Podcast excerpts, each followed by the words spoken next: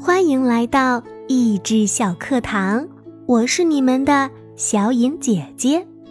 今天我要给大家讲的故事是《白兔奶奶的摇椅故事》，你们准备好了吗？我们就要开始喽。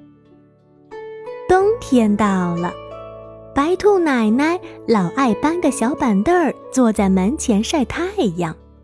小黑兔看着总是提心吊胆的，因为奶奶一晒太阳就要打瞌睡。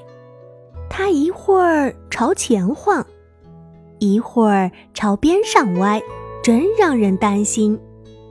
最近学校上手工课，老树塔伯伯教他们做木工，小黑兔学得可认真了。小黑兔不做木枪木刀。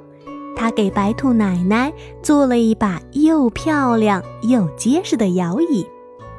白兔奶奶坐在摇椅上晒太阳，太阳暖暖的照着，摇椅轻轻地摇着。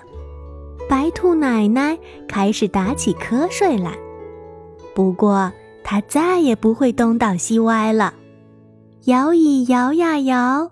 白兔奶奶舒服地打着呼噜，在甜蜜的梦乡里唱着快乐的歌。小摇椅摇呀摇，我有一个能干的兔宝宝。